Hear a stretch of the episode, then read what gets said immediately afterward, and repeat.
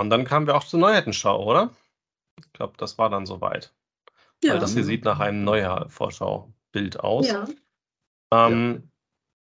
Genau. Vielleicht gehen wir einfach mal ganz kurz die Bilder durch und nachher gehen wir nochmal kurz unsere, unsere, unsere generelle Vorschau durch.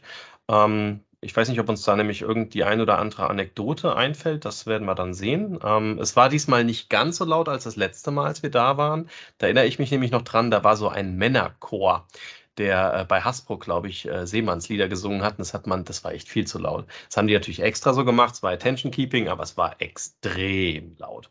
Sowas war diesmal nicht da.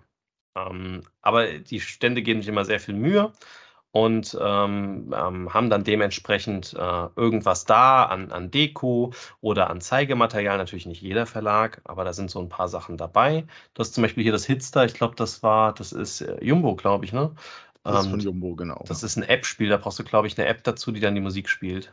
Meine ich? Genau, und da muss dir da was zu einfallen zu der Musik, genau.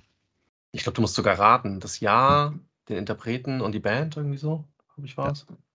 Ja. ja. Ähm, BlackRock Games war da, auch wenn da sich alles Mögliche geändert hat. Und BlackRock Games finde ich faszinierend, weil inzwischen es Standard geworden ist, dass mindestens eins ihrer Spiele in Deutschland rauskommt oder mehr. Ähm, und da sind auch richtig gute Spiele dabei. Das heißt, die haben sich inzwischen einen Namen bei den Verlagen gemacht und werden angeguckt, ähm, was gut ist. The Loop ist ein sehr gutes Spiel. Ähm, das kommt ja bei äh, Board Game Box raus und auch das Nivellierr kam bei Pegasus zum Beispiel raus. Auch Asmodee hat einige Spiele von ihnen rausgebracht. Und es wird auch dieses Jahr so sein. Genau, links sieht man noch so ein bisschen die Stripes ja. of the Wind, das haben wir auf, auf the Wind, das haben wir nicht filmen können, weil wir da keinen Erklärer für gefunden haben in der Zeit. Das ist aber eins der Spiele, ähm, die zumindest in der Scout-Liste, die die Fairplay immer macht, auch relativ weit oben war. Aber wie gesagt, wir, das konnten wir uns nicht erklären lassen. Ähm, ich weiß nur, dass das eine sehr, sehr schöne Grafik von Vincent Dutré ist. Also den mag ich eh ganz gerne. Da ist er viel auch so ein bisschen, ja fast schon in der Aquarellkunst, möchte man sagen, irgendwie so ein bisschen unterwegs von der Optik. Das sah zumindest sehr interessant aus. Loop hat zwei Erweiterungen, die kommen bei Boardgame Box auch raus, die sind auch schon draußen. Ein schönes Spiel. Das Lockdown haben wir vor Ort gedreht ähm, und ich war tatsächlich, äh, Anekdote dazu, ich war baff, ähm, also wir haben es erstmal gedreht und ich dachte mir schon beim Dreh, äh, ich bin ja jemand, der sich nicht vorbereitet manchmal, aber ich manchmal auch schon. Und ich habe das Spiel habe ich mich nicht vorher erkundigt, aber rein vom Namen her dachte ich so, ah, mal gucken. Und beim Dreh war sofort bei mir Klick, ah, der Andi mit Cthulhu und, und, und Verrätermechanismus und da sterben alle, die spielen eigentlich bis auf drei, vier. Und man spielt die ganze Familie mit Kindern, also triggert mich, finde ich cool. Ähm, mag sicherlich nicht jeder, aber ich gehe ja auf so Horror-Events, wo wir genau das erleben. Also äh, triggert mich das natürlich. Und was aber die Anekdote war, wir waren dann eigentlich fertig mit dem Dreh.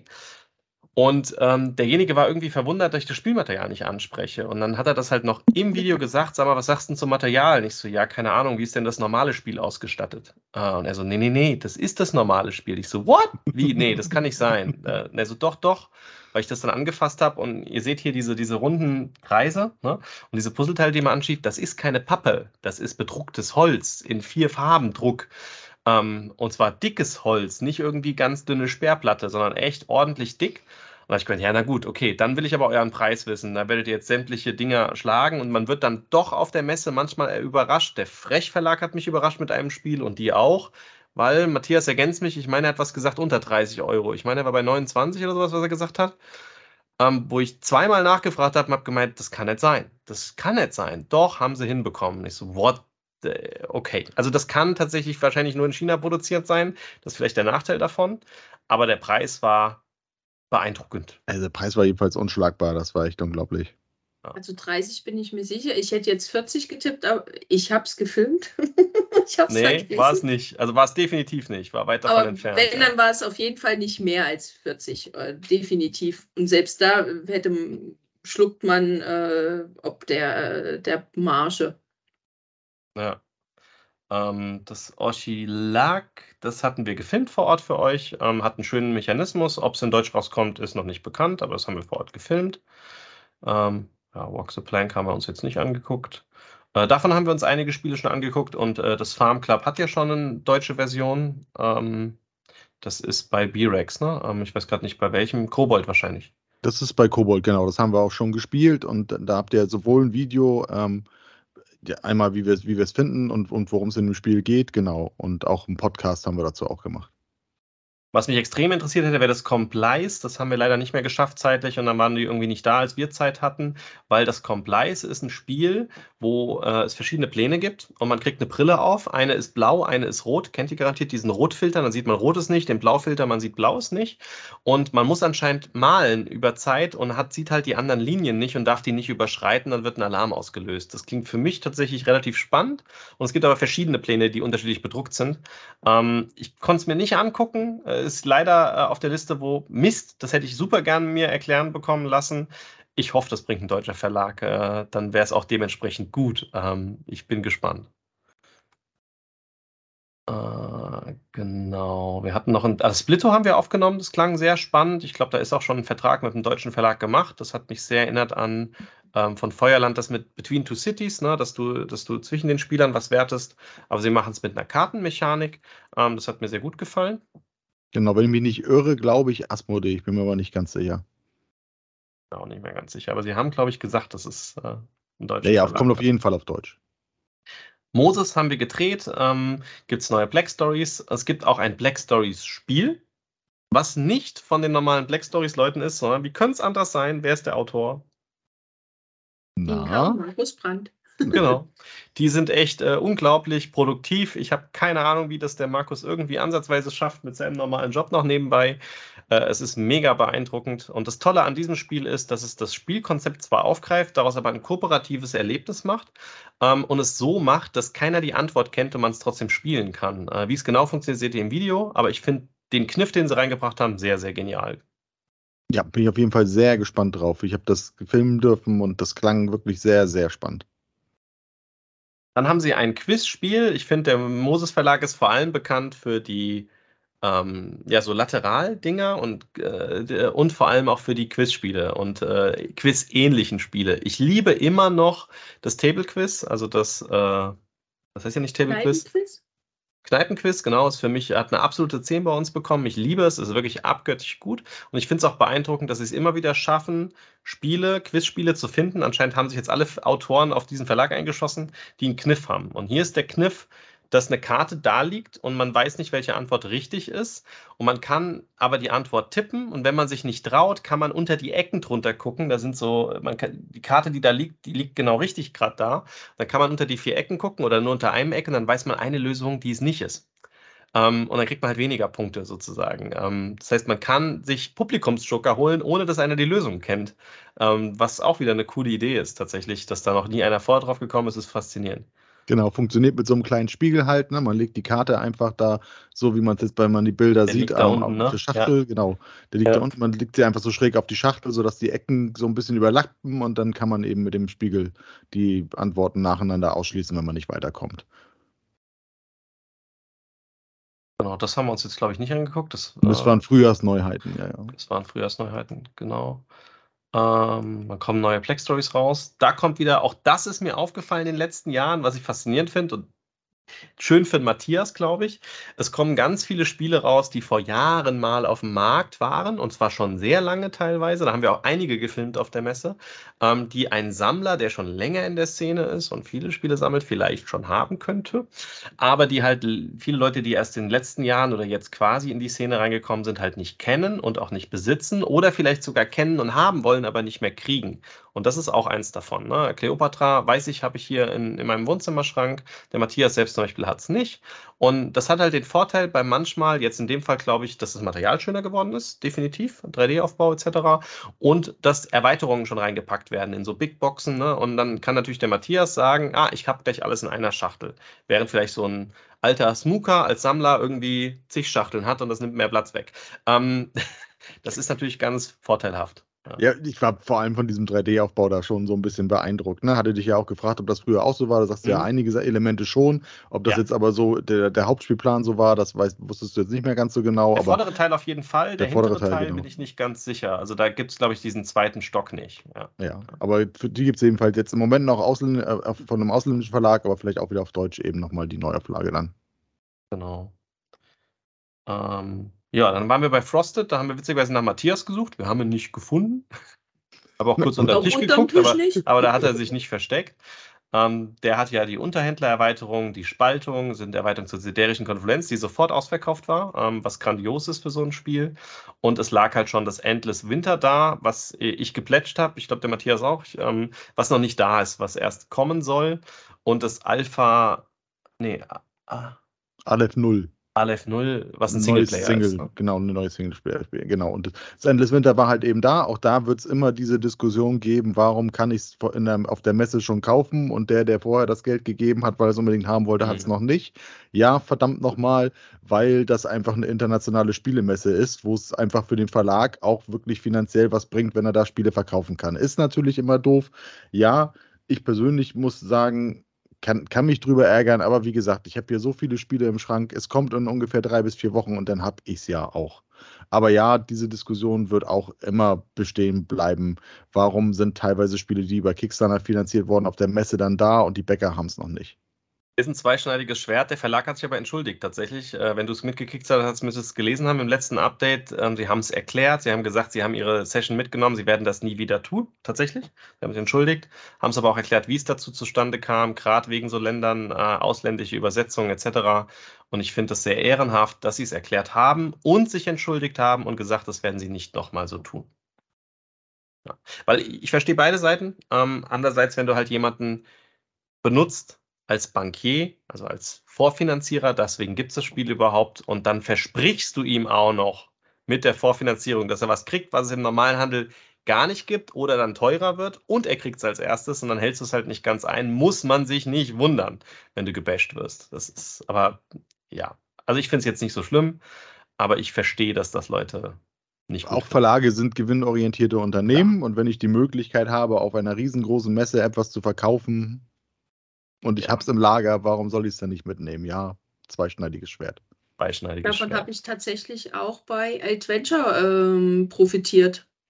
Die hatten ja auch einen, Kickstarter von den Clueboxen äh, gemacht ja. und wir hatten dann, warum auch immer, ähm, den, den Zeitpunkt verpasst, dann mitzumachen.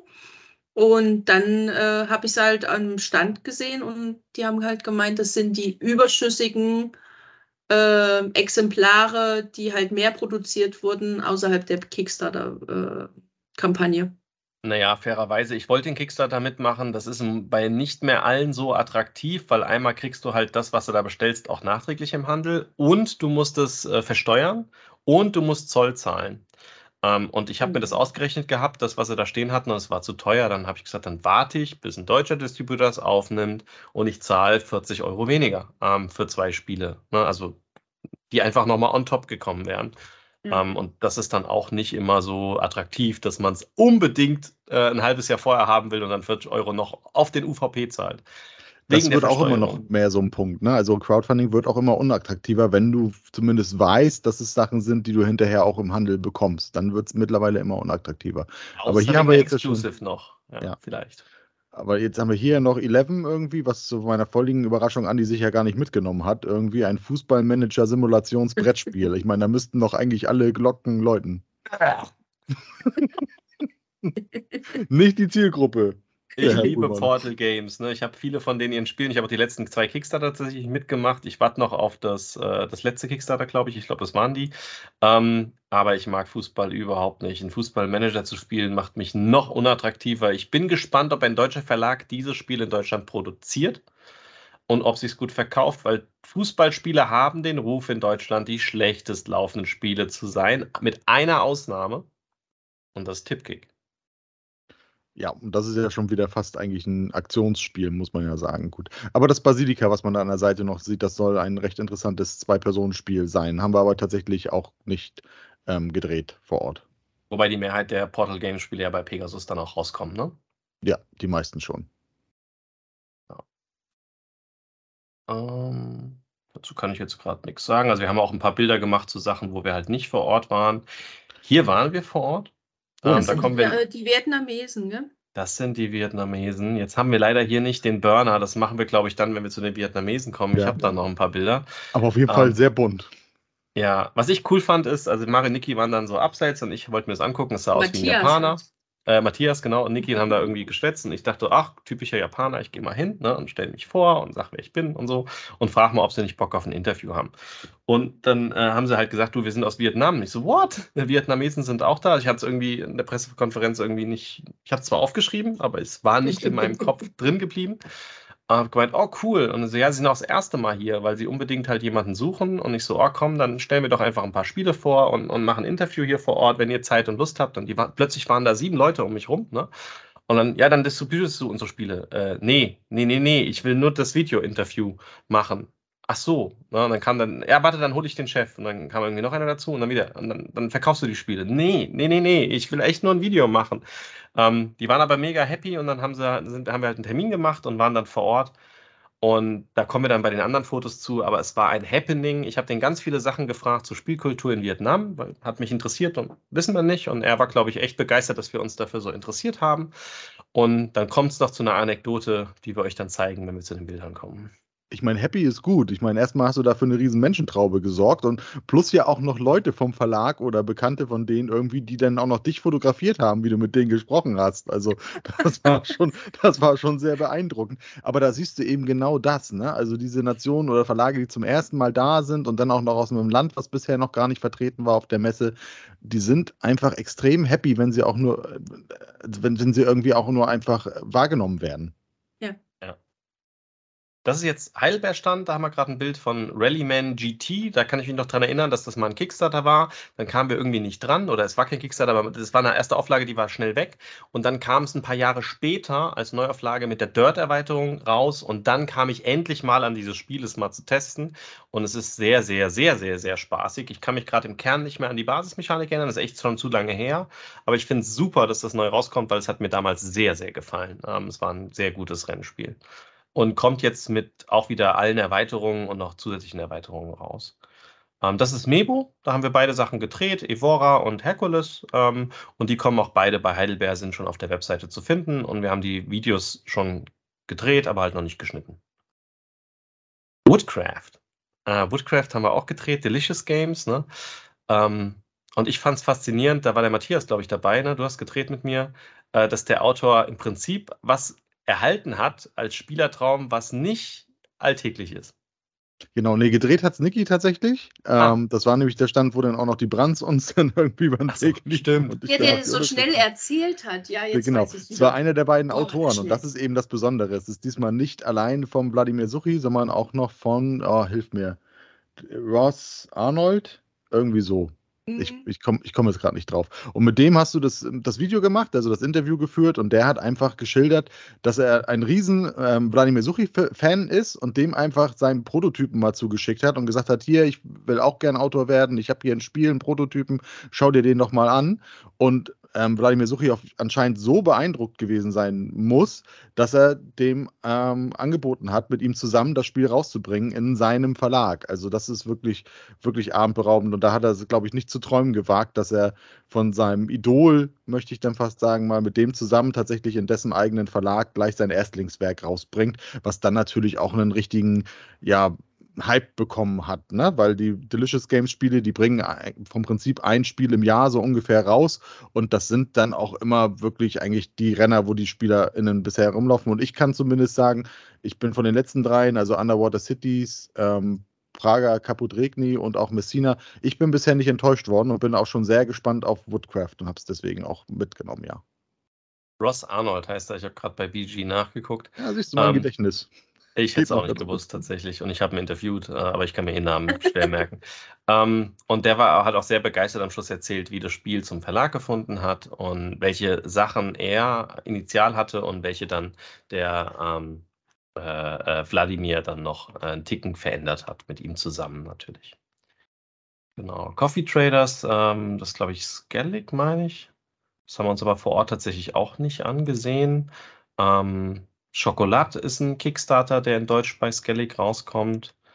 Und der Fall des Bergkönigs, das war ja ähm, das initiale Spiel, gab es letztes Jahr, glaube ich, dann. Es war ein Kickstarter und kam bei Skellig raus. Jetzt kommt auch die Erweiterung raus und ich meine, äh, es kommt noch ein Spiel in der Reihe raus, was dann wahrscheinlich auch bei Skellig rauskommt. Also auch da sieht man wunderbar, es ist manchmal nicht schlimm, wenn man Kickstarter nicht mitmacht.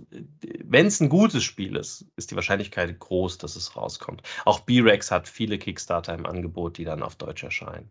Honeybus war ein Kickstarter, ähm, setzt sich da so als Thema ein bisschen durch, ja.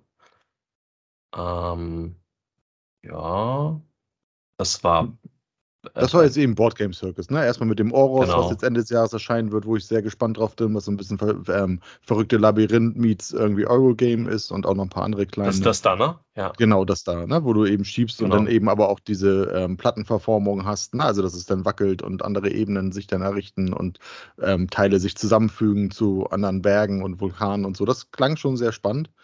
Ähm, Atari Populus-like. Genau.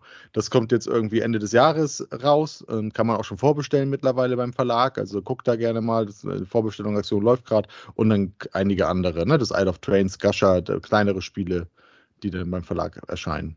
Genau. Tiere vom Arental. Ähm, das Wolf Walker, was ihr erstes Lizenzspiel ist, auf Basis einer, einer, einer, einer Serie, die es allerdings nur bei Apple TV gibt. Und da habe ich festgestellt, genau zwei habe ich nicht. Ich habe Disney, Netflix und Amazon. Ich habe kein Apple TV und werde es auch nie holen. Und ich habe kein Sky und werde es vermutlich auch nie holen. Aber ähm, das soll eine gute Serie sein, ähm, die man da kaufen kann, sonst äh, über Apple TV. Ähm, dann waren wir beim Freche Verlag kurz. Da hatten wir ja vor der Messe ein relativ langes Interview geführt mit dem äh, Stefan. Und äh, der Hilko war jetzt auch auf der Messe. Der hat jetzt dort angefangen als Redakteur. Der Hilko Drude, den man kennt von, ähm, wie heißt der Blog? Du bist dran. Du bist dran, genau. Und äh, ja, genau, der ist jetzt auf der redaktionellen Seite tätig und die haben da auch einige Spiele jetzt im Angebot. Es war jetzt ihre erste Messe und die nächsten Jahre wird es sicherlich ausgebaut. Und da finde ich dieses Spiel hier unglaublich beeindruckt. Beeindruckend. Die Schriftrolle der Geheimnisse. Jetzt muss ich gerade mal bei uns auf der Seite gucken. Es hat noch einen Untertitel, aber der, na, also der Haupttitel ist die Schriftrolle der Geheimnisse, aber es ist noch irgendwas mit Lyseria ist die Welt. Ja, ja, irgendwie. Genau. Und das Beeindruckende ist tatsächlich, dass dieses Spiel 1,80 eine Rolle hat aus Holz, die man aufbaut und man kann irgendwie drei oder vier Fälle mit dieser Lupe machen und muss da halt recherchieren, so ein bisschen so ähnlich wie bei äh, Micro Macro. Ähm, und äh, aber anders. Und das Krasse ist, wenn man das sieht, das ist halt schon ein echter Eyecatcher ne, auf dem Tisch und der Preis ist halt 30 Euro. Das ist wirklich beeindruckend, ja. Alter, ich sag mal, ähm, mit Golddruck sogar drauf. Also echt, also nicht echten Gold, aber Goldfoliendruck, das ist schon uh, ein guter Preis. Ähm, das ist das von Paul, der hat jetzt einen Verlag gegründet, wer ihn nicht kennt, wir haben oft mit ihm Quinnet Games Videos gefilmt, der war auch immer mit in Malle die letzten Jahre, außer letztes Jahr. Der wird auch nächstes Jahr zu 99 Prozent wieder dabei sein und der hat einen neuen Verlag gegründet mit einem sehr bunten Spiel. Genau, H-Town Games sind es jetzt. Und Be Beetle to the Bubble heißt das Spiel, was pink ist, möchte man so sagen. Also es hat also die Plättchen haben auch noch orange und blau und lila und andere Farben, aber die Schachtel ist sehr, sehr pink. Wer jetzt weiß, dass der ähm, Paul aus Niederlande kommt, könnte jetzt denken, vielleicht hat er vorher. Hm, Hm. aber ähm, Nein, aber der, der, mit dem er den Verlag gegründet hat, hat ja gesagt, äh, Ja. wir müssen ja herausstechen aus den anderen äh, Spielen äh, im Regal. Und Ja. da hat er irgendwas in der Hand gehabt, das war pink. Und damit stand fest, das Spiel wird pink. Und damit hat er recht. Du brauchst einen Eyecatcher, um gesehen zu werden. ja, also ich habe es sogar so verstanden, dass im Illustrator gesagt haben, mach mal irgendwas, was, was ein Eyecatcher ist. Und er hat ihnen irgendwas Pinkes gegeben. Dann haben sie gesagt, jo, das nehmen wir. Ja, Genau. Genau. Die waren in Halle 5, meine ich, ne? also auch in Mhm. einer der kleineren Hallen. Ähm, Aelos äh, war der Spiel das Verlag, der hat ja den äh, Matthias besucht gehabt letztes Jahr. Ähm, dieses Jahr haben wir ihn jetzt auf der Messe besucht und das ist das neue Spiel vom Awe. Das haben wir natürlich auch vor Ort gefilmt und klang recht spannend. Ähm, ja, sind wir mal gespannt, wie sich der Verlag entwickelt, weil der ja auch nagelneu ist. Genau, das es fand ist ich auch ganz spannend. Noch eine Anekdote dazu, weil es gerade passt. Wir sind ja dann bei ihm an Stand und haben äh, gedreht und er hat ja gemeint, hier, er wohnt in Bingen, ist ja von Mainz auch nur ein Katzensprung. Hm? Und dann hat er gemeint, ja, aber er, kommt nicht ursprünglich äh, aus, den, äh, aus äh. Rheinland-Pfalz, sondern aus Thüringen. Und dann meine ich, hä? Wo kommst denn du her? Weil ich bin auch aus Thüringen. Ja, ich komme aus Gera. Nein, das ist jetzt nicht wahr. Die Welt ist ein Dorf. Und da dachte ich auch, ja, äh, ich bin auch in Gera geboren.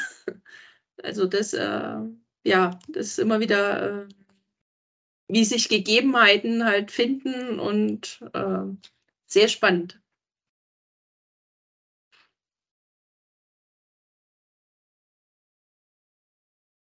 Buro. Genau, da bin ich. Äh, Argentinier. das Tolle tatsächlich an der Pressen Pressen-Neuheitenschau ist, dass man manche Sachen dann live sieht, wobei man hat sich ja vorher schon ein bisschen Markierungen gesetzt, was könnte einem interessieren. Und ich hatte noch im Kopf, da war ein Draw and Write dabei mit Planeten und dann habe ich es gesehen. Ich so, ups, sofort hin, ne? ich brauche einen Termin, wir wollen ein Interview machen, wir wollen uns das angucken. Und da war die Dame auch sofort so nett, hat uns vor Ort gleich kurz die Regeln erklärt, klang super, haben einen Termin gemacht und äh, haben das auch vor Ort für euch gefilmt. Und ähm, klingt, ich habe es immer noch nicht gespielt, aber es klingt weiterhin spannend. Äh, wir werden euch das garantiert nochmal dann unsere Meinung zu sagen. Aber ich fand es ein sehr spannendes Spiel und mich wundert es nicht im entferntesten, dass die Niki auch ein Exemplar ergattert hat. Was ich ganz äh, lustig dabei fand, es ist ja, äh, Buro ist ein argentinischer Verlag Mhm. und sie als Erklärerin war aus Brasilien. Richtig. Ja. Was auch faszinierend ist. Ja. Monuments, ah, da kann ich eine kleine Anekdote zu erzählen. Ja, das kannst du. Ähm, äh, vor ein paar Jahren habe ich noch, äh, damals war der Jörg noch bei uns, habe ich gesagt, warum machst denn du so viele Kickstarter? Das kann doch nicht dein Ernst sein. Wart doch, bis das Spiel in Deutsch erscheint. Ne? Ähm, und wenn es nicht erscheint, ist es wahrscheinlich auch nicht das Geld wert. Das habe ich vor, weiß nicht, sagen wir mal sechs Jahren gesagt. Ich logge mich gerade mal in meinen Account ein. Sekunde. Da kann man nämlich sehen, wie viele Projekte man unterstützt hat. Allerdings muss ich dazugeben, dass ich nicht nur Brettspiele unterstütze. Das heißt, ich habe da auch schon Rollenspiele unterstützt, ich habe da auch schon Giveaway, also irgendwas, was mit Cthulhu zu tun hat, unterstützt und ich habe auch schon Bücher unterstützt, sogar schon dreimal. So einen Typen, der, der dann ein altes Buch nimmt, neu druckt, in Leder einwickelt und in schön alt macht, was echt schön aussieht, habe ich auch schon unterstützt. Nichtsdestotrotz Es, ist schockierend. Ich habe 148 Projekte bei Kickstarter geplätscht. Es sind ein paar. Ähm, drei davon habe ich nie erhalten, wo ich auch immer noch sauer bin. Ähm, da kriegt man auch das Geld und das Produkt dann nicht wieder. Aber ich habe sehr, sehr, sehr, sehr, sehr viele Pro Projekte da unterstützt. Ähm, warum kam ich da jetzt drauf? Ach ja, Monuments. Monuments muss ich wohl auch unterstützt haben, weil das kam vor eine Woche oder äh, Quatsch, vor einem Monat oder so, vor der Messe an, kam so ein Paket, habe ich aufgemacht, nicht so, was ist das denn jetzt? Monuments. Hm, muss eine Review sein. Geguckt? Nee, ist ein Kickstarter. Verdammt. Habe ich das geplätscht? Echt? Wann war denn das? Ich konnte mich noch nicht mal dran erinnern, dass ich dieses Spiel geplätscht habe. Aber muss wohl so sein. Ja. Ähm, Sind wir in den vier Tagen öfter mal dran vorbeigelaufen und ich habe Anni jedes Mal dran erinnert. Guck mal, das ist dein Kickstarter. ich kann noch nicht sagen, ob es sich gelohnt hat oder nicht, aber ähm, ich Das glaube. Material sieht gut aus, sagen wir es mal so. Ich glaube, das ist so eine kleine Sucht, da muss man sich auch mal unter Kontrolle lassen. Das kann ja nicht sein, dass man Kickstarter-Dinger macht und wenn es kommt, weiß man nicht mal, dass man es geplätscht hat. Das ist natürlich echt übel. Ja. Vor allem, wenn man dann überlegt, das muss er ja manchmal noch verzollen oder sowas, und dann sind die ja so dreisten Fragen ein, ja, was ist denn da drin? Ich so, keine Ahnung. Ja, du musst doch wissen, was du bestellt hast. Ich so, nein! Woher? was weiß ich denn? Und dann guckst du, die gucken die dich ja manchmal an, sagen, was bist denn du für ein komischer Kerl? Und ich so, jo. Ah, Ja. die Adventure.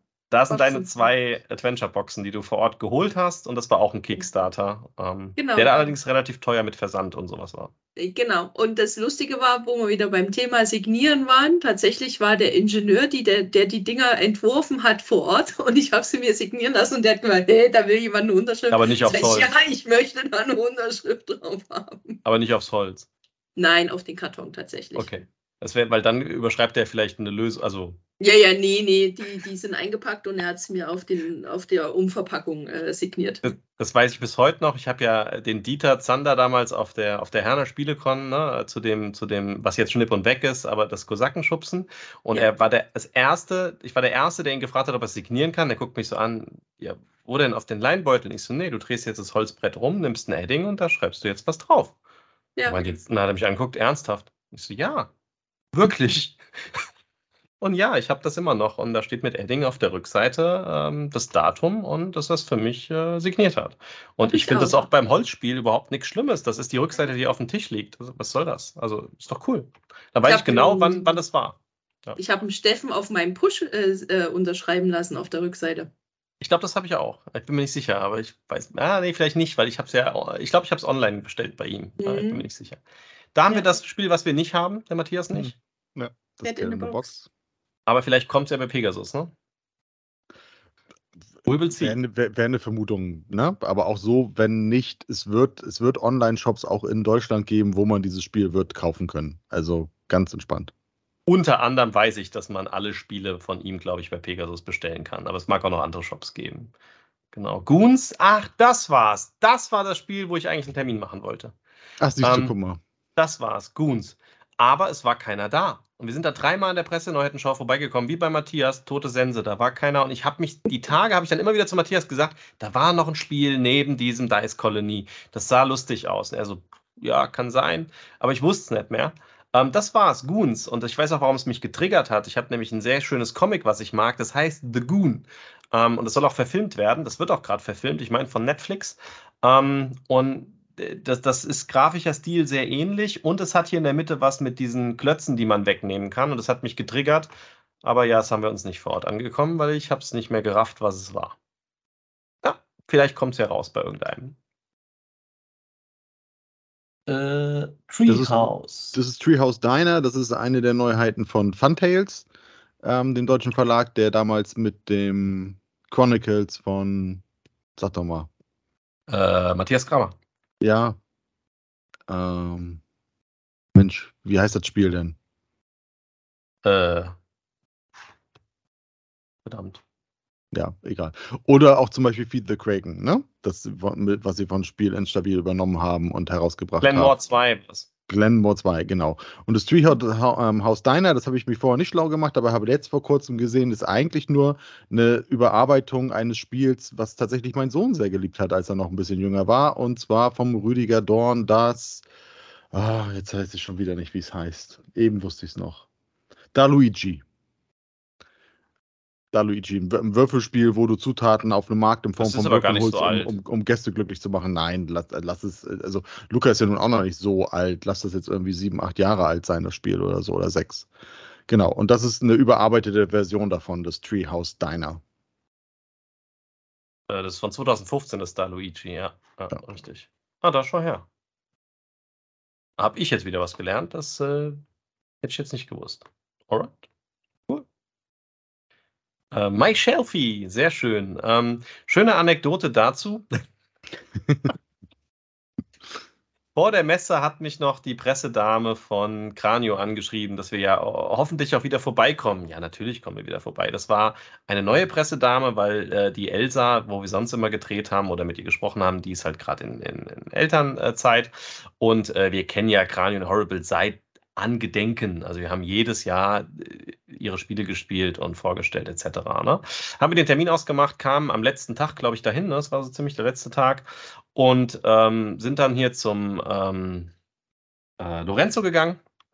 Und dann Lorenzo, wir haben einen Termin. Er guckt mich an, du hast keinen Termin mit mir, aber ja, kriegen wir vielleicht irgendwie hin. Nee, mit eurer Pressedame. Nee, hast du nicht. Wie, hab ich nicht? Nee, hast du nicht. Doch, habe ich. Ja, ist egal, die ist nicht hier. Wie, die ist nicht hier? ist sie krank? Nee, die hat gekündigt. Was? Ist Wie? Vor der Messe?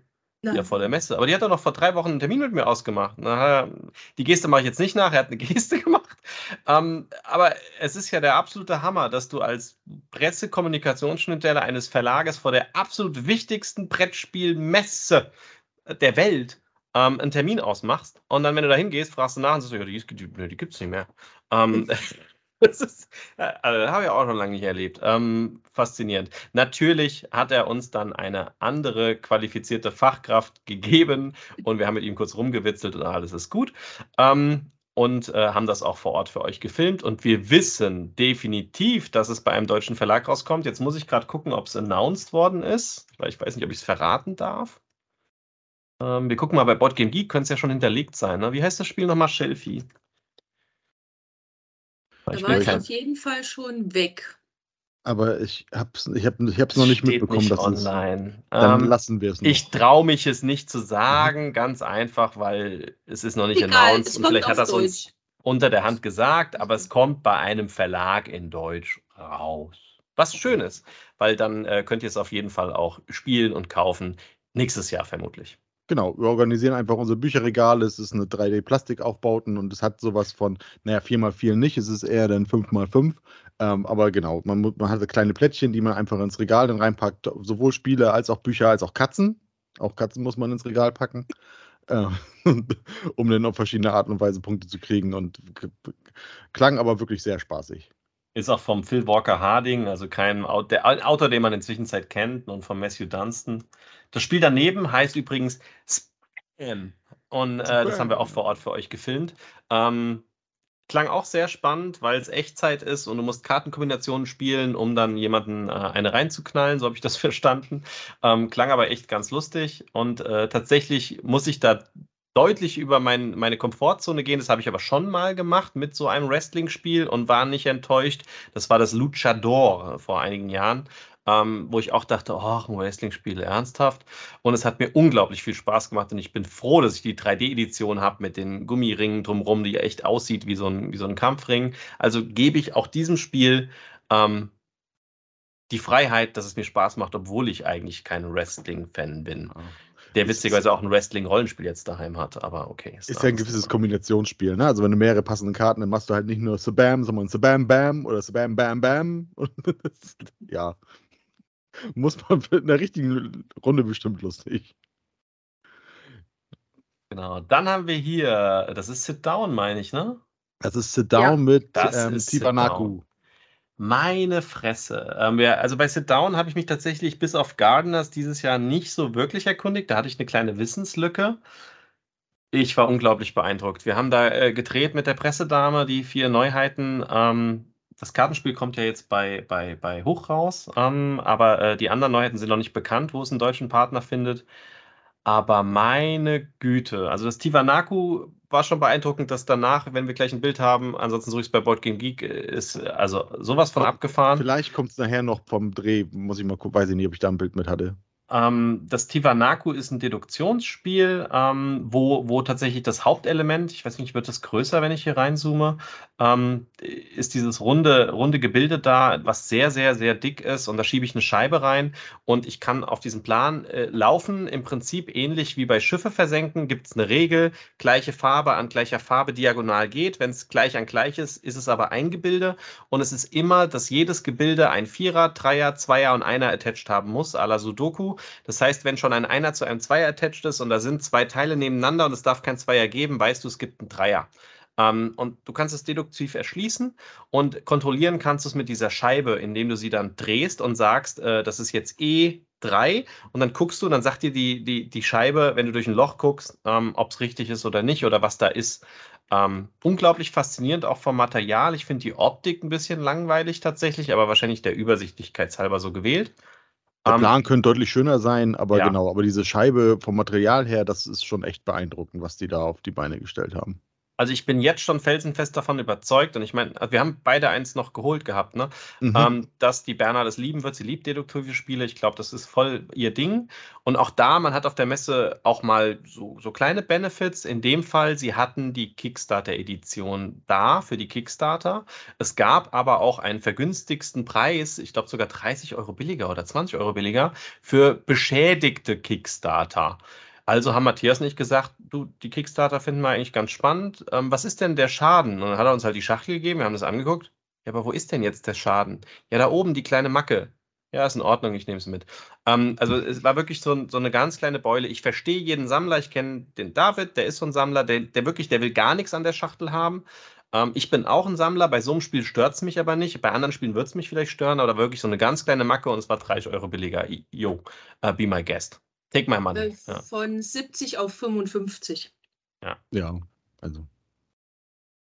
Äh, warte mal, das ist das. Ähm, genau, und das andere, warte mal, wie hieß denn das andere? Das andere heißt Redwood. Vielleicht habe ich da, als wir gefilmt haben, es aufgemacht. Das hatten sie unten nicht stehen, weil das ist, läuft Redwood? ja gerade im Moment noch auf, äh, das läuft ja noch bis 26. Oktober auf Kickstarter gerade. Äh, ich gucke mal gerade, ob ich ein Bild finde, weil ich finde es unglaublich beeindruckend. Ja, also wir haben da auch zwei Spiele gefilmt, die dürfen wir aber auch schon online stellen. Wir haben nachgefragt, das wird einmal das Redwood sein und einmal noch ein zweites Deduktionsspiel, so ein bisschen mit Nebel und so. Die sind ähnlich vom Material her. Und gerade das Redwood, das hat wirklich alles getoppt. Material. Also da ist das Redwood, beim Kickstarter sind diese Holzscheiben dabei, mhm. also die sind aus Pappe und da sind so Lineale dran. Und was ihr tut, ist, ihr bewegt so Miniaturen über das Feld nach gewissen Regeln, dann klippt ihr das Lineal dran und das dürft ihr dann bewegen, weil es dran geklippt ist. Und dann zählt diese Löcher, die da sind, und ihr versucht Fotos von, von den Tieren zu machen, die ihr auf den Plänen ähm, dann markiert. Ich weiß nicht, ob man das hier sieht. Das sieht man dann im Video. Ähm, genau, da, da ist dann so ein Foto und dann setzt, platziert man dann die Sachen, die man in den Löchern gesehen hat, auf seinem Feld. Das sieht jetzt hier nicht so beeindruckend aus, glaube ich, wie im Video. Ich war hin und weg geblasen vom Material, dachte nur so, what the fuck?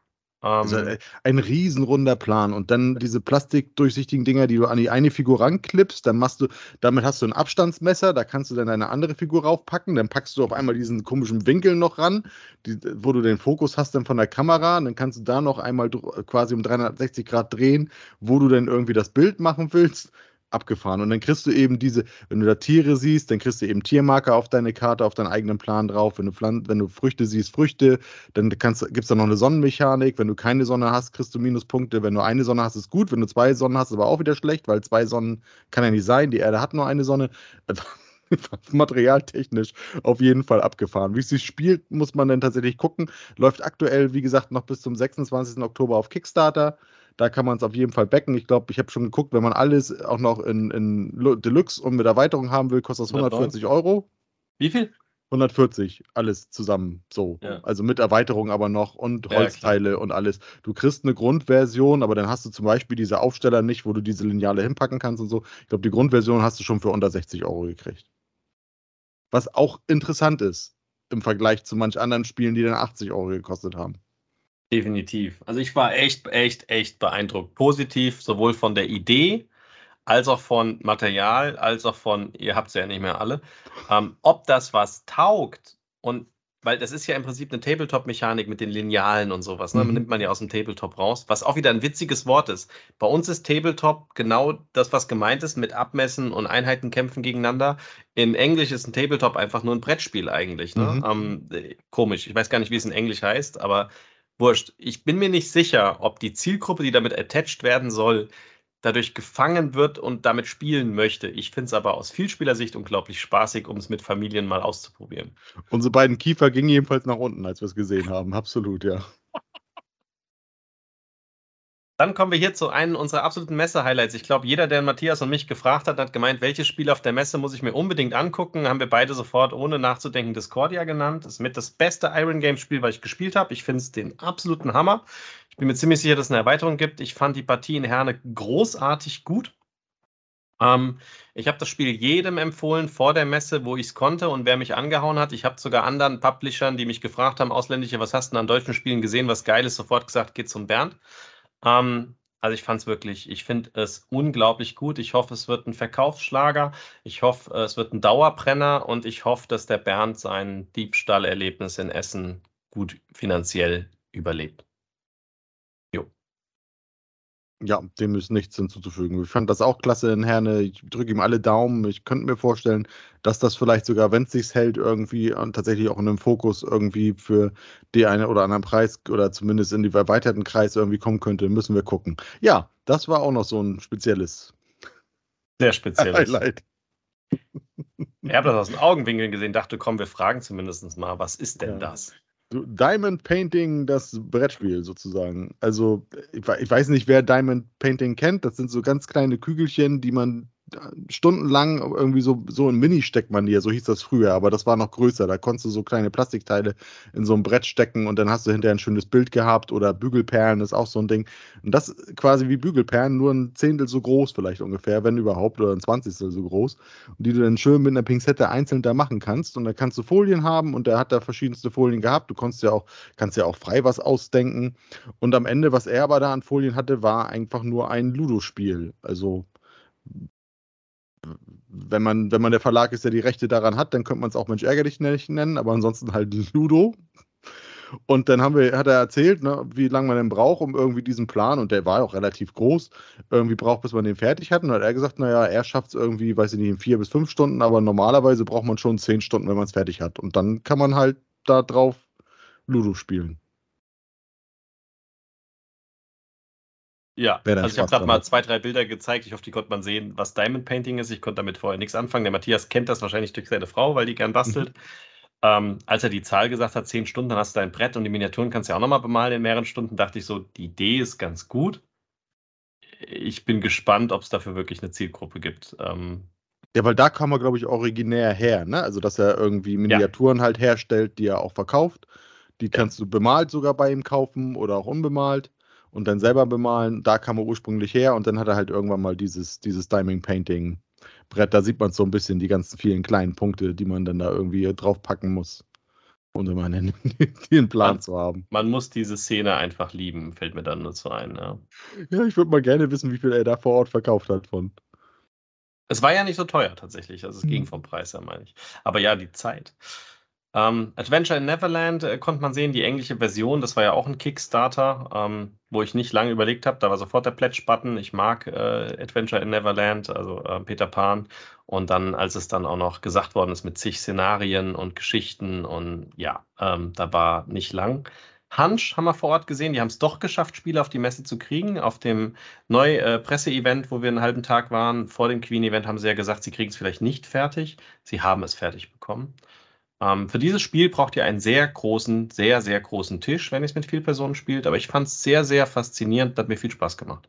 Ja, tolles, tolles Wortspiel, wirklich nochmal mit einem anderen Kniff, mit diesem Versteigerungsmechanismus oder Ersteigerungsmechanismus, der Hinweise auf andere, äh, also die andere raufschreiben aus, aus Titeln auf der Auslage, die vielleicht dann zu deinem Begriff passen. Wirklich spannend gemacht. Und links daneben noch das Last Call, das klang auch. Tough Call. Tough Calls, genau. Das klang auch sehr, sehr interessant für Leute, die so ein bisschen, ja, in, in so eine Diskussionsstory-Geschichte, ne, Apokalypse irgendwie so ein bisschen gehen und was, wie verfahren wir jetzt, wen opfern wir zuerst oder keine Ahnung, wie, gehen wir mit den feindlichen Bedrohungen um. Und das Material war einfach geckig, ne, weil, die, weil du arbeitest nachher mit einem Abstimmungsmechanismus und diese Abstimmungen sind einfach die Laschen von Getränkedosen und der Startspielermarker ist dann ein ähm, dann sag doch mal einen Flaschenöffner und für deine eigenen Teams nachher, wenn du am Ende nochmal so deine Doppelstimme hast, dann hast du noch so Kronkorken. Also nett einfach so ein bisschen in diese apokalyptische Szenerie rein, ne? Wenn du eben nicht mehr viel hast, was hast du denn? Du hast irgendwie noch Laschen von, von Getränkedosen und Kronkorken. Das Tolle an dem Bild ist, wenn ich Niki jetzt dabei betrachte, so krass können Welten gar nicht sein mit einem Spiel, wo sie wahrscheinlich sagen würde, Sofortkauf und um Gottes Willen. Definitiv. Aber das Hanch, äh, ich mag ja auch so Party, Rate-Deduktionsspiele und äh, so kreativ Geschichten ausdenken ist jetzt nicht so meins. Doch sehr untertrieben. aber, aber es ist ja schön, dass, und, das, und das zeigt es eben auch immer wieder, was, wofür die Messe eben auch steht. Wir wussten das nun tatsächlich in dem Fall vorher schon, weil wir durch diese glückliche Fügung, dass in Bonn auch der, der Nice Game Publishing Verlag ist, dass wir da eben nochmal vor dem Queen-Event dahin fahren konnten und die beiden Videos tatsächlich auch gedreht haben, ähm, die ihr euch auch schon angucken könnt. Ähm, dass einfach auch so Kleinverlage manchmal so eine richtig schöne Perle eigentlich haben, die ansonsten nicht die Aufmerksamkeit vielleicht bekommen würde, die sie verdient hätte. Ja, also hm. gerade bei Hansch weiß ich, dass viele Blogger auch gesagt haben, must have, ne? Ja. Äh, das sah cool aus, aber wir haben es uns nicht angeguckt. Oh, Macecape. Mhm. Äh, bei dem Verlag waren wir und haben gedreht, vor allem aber nicht wegen Macecape, sondern wegen, äh, äh wo ist es? Lacrimosa. Das kommt gleich noch, das noch also das ein. kommt wahrscheinlich noch, okay, warte, aber ähm, die da hatten wir, letztes Jahr wollte ich unbedingt irgendwie an ein Exemplar rankommen, war ganz schwer, und dann gab es irgendwo eine Möglichkeit, sie online zu kaufen, da habe ich das dann getan. Äh, dieses Jahr waren die auch wieder Sacke schnell ausverkauft. Also auch da werde ich dann wohl demnächst ähm, mal schauen, wo ich die online bekomme. Das ist so ein Maze, wo man mit dem Finger oder mit so einem Stock äh, langfahren kann und musste mehrmals umflappen in verschiedene Richtungen, bis man zum Ziel kommt. Ich finde die Idee einfach schön. Ähm, das Mazescape Kids habe ich mir geholt, tatsächlich. Ah. Wir haben es noch nicht ausprobiert. Okay. Das Kids habe ich mir geholt. Das Walkie-Talkie und Ouch haben wir vor Ort gefilmt. Das Regine haben wir nicht geschafft zeitlich. Das, das Winter, das Winter aber gefilmt. noch, genau. genau. genau Drei so kleine, kleine Neuheiten im Kartenspielformat, genau. Ein Wortspiel, ein ja so ein bisschen Push Your Luck oder Glücksspiel mit der, mit der Kartenmechanik, ne, mit den Kakteen, die man irgendwie mhm. nur an einer Seite oder zwei anfassen kann, so ein Überraschungsmechanismus. Und das dritte, ja, so ein, so, wo du halt eben so eine kleine Winterlandschaft aufmachst und versuchst mit Mehrheiten eben Verbindungen zu schaffen. Ja. Ja, also am meisten beeindruckend war ich von Walkie und Ouch. Also gerade das Ouch kann ich mir bei meinen Kindern gut vorstellen, aber auch da mal gucken, ob es in Deutschland rauskommt. Ich habe kein Exemplar vor Ort mitgenommen, weil der Verlag war irgendwie dauernd belegt. Ähm, und dann stand da das Ausge Ausverkaufsschild von Lacrimosa und dann habe ich gedacht, na gut, ähm, das wird auch beim anderen Verlag rauskommen. Vielleicht bringt er die Kartenspiele mit raus. Ähm, Und äh, wir haben auch die Erweiterung natürlich von die Rote Kathedrale gefilmt. Da bin ich mir sehr sicher, dass es bei Cosmos erscheinen wird. Alles andere wird mich absolut verwundern. Wenn nicht, kann man auch das englische Exemplar bestellen. Auch das Bitoku habe ich in Englisch noch kaufen können, erst vor wenigen Wochen. Ähm, und dann kann man das da kombinieren mit der Cosmos-Ausgabe. Es ist Language Independent. Genau, also die Devere-Spiele sind alle, alle immer sprachneutral. Genau, nee, ist kein Bild drauf tatsächlich vom Lacrimosa. Ja. Dann, da sieht man nur den Rand äh, auf der ja, linken Seite. Vielleicht kommt gleich noch eins. Ich meinte, ich hätte eins gemacht. Okay. Da haben wir Old Tree, das haben wir gefilmt bei Boardgame Box, ist auch schon online. Das ist mal wieder ein Spiel von Antoine Bausard, kooperativ. Und äh, ja, stellen wir euch per Video vor. Ja, könnt ah. ihr sogar schon sehen. Guck, und da ist es. Da ist Lacrimosa. Lacrimosa hat eine, Lacrimosa hat eine schöne Geschichte dahinter. Also, wo, worum es geht in dem Spiel thematisch. Möchte nee, Der Matthias hat es gefilmt. Ich habe es gefilmt. Ich muss jetzt nur mal gucken. Es, geht, es geht um Mozart und es geht um seine letzte. Wie nennt man das denn immer? Sein Requiem, glaube ich, ne? Requiem. Ja, also ja. es gibt ja meistens so, ne, sein letztes Requiem, was er irgendwie vollenden will. Und ähm, der, er ist dann nachher auch auf Reisen, das sieht man nachher auf dem Plan irgendwie und bekommt da eben auch Unterstützung von anderen Komponisten, um, das, um sein Werk eben zu vollenden. Ein sehr ungewöhnliches Thema für ein Brettspiel. Mhm. muss man mal tatsächlich sagen. Ähm, vom Material aber auch top. Ähm, Triple Layer Boards, wen es interessiert. Mhm. Also nicht nur Double Layer, sondern tatsächlich sind diese Boards, Spielerboards, die ähm, Plätze für Karten haben, auch so, dass du die Karten wirklich reinschieben kannst ins Board, weil sie eben, je nachdem, die sind immer zweigeteilt, die Karten, ne? also Multi-Use-Cards, und wenn du sie eben oben einschiebst, haben sie einen anderen Effekt, als wenn du die eben unten reinmachst und hast aber eben auch das Double Layer oben für die Marker eben die Ausbuchtung. Ne? Also wirklich. Double Layer kann ja jeder. Genau, richtig, richtig tolles Material und hat aber auch auf der Messe seine 70 Euro gekostet. Ne? Also das, das merkst dann schon, dass das dann auch ein bisschen dann auch natürlich Geld verlangt. Ich würde es sehr sold out. Ha? Aber war sold out. War ja. sold out, ja. Wobei man auch immer nicht weiß, wie, ob sie nur ein paar hundert oder so da hatten. Ja. Ne? Das muss man dann immer mal ein bisschen gucken. Aber du wolltest, glaube ich, sagen, es sollte dich wundern, wenn es nicht auf Deutsch kommt. Ich gehe auch stark davon aus, dass es auf Deutsch kommt. Für mich wird es halt ein bisschen darauf ankommen, wo es auf Deutsch kommt. Der letzte Titel kam auch auf Deutsch bei einem Verlag, wo ich dann das nicht kaufen würde. Das wird man dann eben sehen wo es ja, dann irgendwie kommt, weil es ist schon ein Vielspielerspiel. Also da, da, kommen schon nicht ganz so viele Verlage in Frage für. Das stimmt. Ich finde es halt immer sehr faszinierend, wenn man ein Importspiel in Englisch billiger bekommt als bei einem deutschen Spiel, bei einem deutschen Verlag, wenn Deutschland dafür bekannt ist, dass wir die billigsten Brettspiele haben im Verhältnis. Das ist schon ein bisschen strange. Nein, aber du musst ja, er musste ja die Anleitung übersetzen. Lassen. Das ist richtig. Das ist richtig. Ähm, Fantasy Ranch, ähm, genau, kommt bei ähm, Spielefable. Spielefable. Ähm, und Kohle und Kolonie kommt auch bei Spielefable raus. Ähm, ähm, RD Games hat äh, eine alte Neuheit neu aufgelegt. Edom's Dragons. Das fand ich faszinierend, weil äh, ich irgendeinen Bloggerbeitrag vor der Messe gesehen habe, ähm, die gesagt haben, ja, da freuen sie sich voll drauf, weil Kingdom und so und endlich mal wieder eine Neuheit. Und ich dachte schon während dem Gucken, nee, Jungs, das ist keine Neuheit. Für dich das ist nicht. das erste Kingdom-Spiel, was Hans im Glück als Morgenland rausgebracht hat. Und nein, freut euch nicht drauf. Aber für die KollegInnen, die vielleicht erst zwei, drei Jahre dabei sind, ist das eine Neuheit. Vielleicht. Also ich mag RD-Games, damit ihr das versteht. Ich habe jedes Spiel auf der Messe eigentlich gekauft. Dieses nicht. Ja, du hast es ja auch schon. Ich habe es schon als Hans im Glück und die Niki hat es auch in ihrem Schrank und wir haben es schon gespielt bei ihr. Ähm, und wir haben, glaube ich, dann entschieden, das kann man auch gleich in äh, Kaminfeuer zerlegen oder so. Also es ist wirklich schlecht. Äh, einmal ist leider die Anleitung sehr misslungen. Da sieht man halt, dass da auch ein großer Weg gegangen worden ist, als es rausgekommen ist, weil es halt wie Katan in zwei versucht, Anleitungen zu machen und man kann die Anleitung gefühlt zehnmal lesen und hat es immer noch nicht verstanden. Und das Spiel wurde verglichen und deswegen finde ich es leider schlecht und ich hatte die falsche Erwartungshaltung als das erste Worker Placement Spiel. Das ist kein Worker Placement Spiel, auch wenn es überall steht. Das ist ein Blind Betting Spiel. Blind Betting ist nicht Worker Placement, ähm, aber ist egal. Also ich habe es mit der falschen Voraussetzung gespielt. Worker Placement, das erste und das wollte ich natürlich unbedingt spielen. Als auch die Anleitung ist grottenschlecht gewesen in Deutsch. Ähm, vielleicht würde es mir sogar gefallen, wenn ich es nochmal unter richtigen Voraussetzungen spiele und unter Spielerleitung, aber ich habe tatsächlich keine Lust mehr. Leider ja. Aber, aber Second Chance. No second, second Chance, nee. Aber Sammler freuen sich natürlich, weil es das erste Key im Spiel ist, was wieder auf dem Markt ist. Pindorf, das stellen wir garantiert noch vor, haben wir vor Ort mitgenommen. Ähm, ich war fasziniert von der, von der kleinen Schachtel. Hast du da ein Bild gemacht? Nee. Ähm, diese kleine Schachtel, die ihr da seht, das ist die zweite Neuheit und die sieht halt so groß aus. Wenn du im Internet das Cover siehst, denkst du so, oh, das ist ein Riesenspiel. Nee, natürlich nicht. Das ist halt ein Kartenspiel, das ist sehr klein. Ähm, und da konnte man eins, glaube ich, zu zweit spielen, ne? Genau, das, ja, hier zwei, dann kannst du es auch zu viert spielen. Genau, dann, dann haben wir gewitzelt. 10, dann kann ich mit 20 Genau, gib mir 10, kann ich so 20 spielen. Ah ja, okay. Ja. Genau. GamePrewer waren wir vor Ort, haben gefilmt. Da hat sich der Matthias auch wieder ein gutes Beispiel sehr gefreut, weil Kara wieder da ist, auch ein altes Hans- und Glücksspiel. Haben sie ein bisschen verändert. Die Kernmechanik ist gleich. Das Board ist ein bisschen mehr, weil dann auch die Säulen dazukommen und diese Leiste rechts.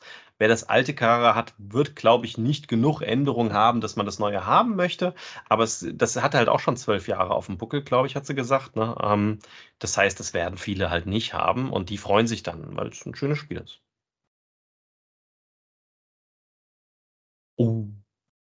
Das hat mich getriggert, das Ding. Ja, Vor der Messe.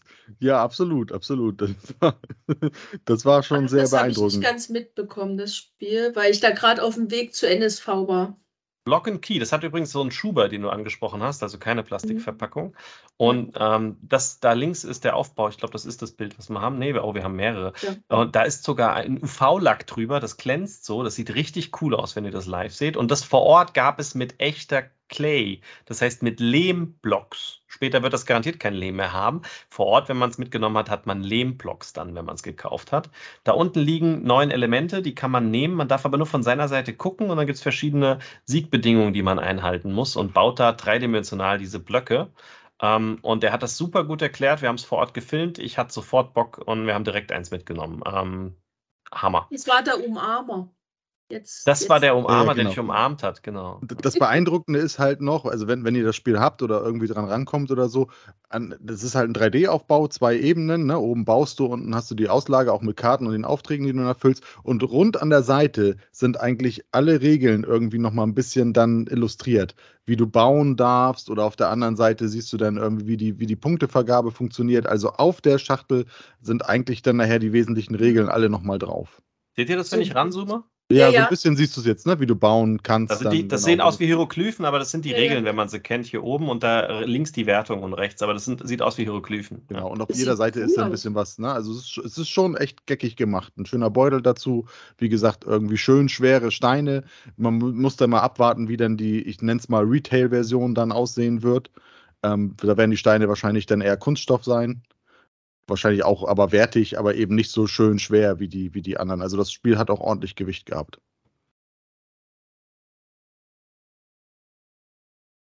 ¡50 Euro habe ich gerade geguckt. 50 Euro kostet genau, das gekostet auf der Messe. Da hat es gekostet. Muss man halt gucken, wie nachher die Retail-Version dann ist, ja.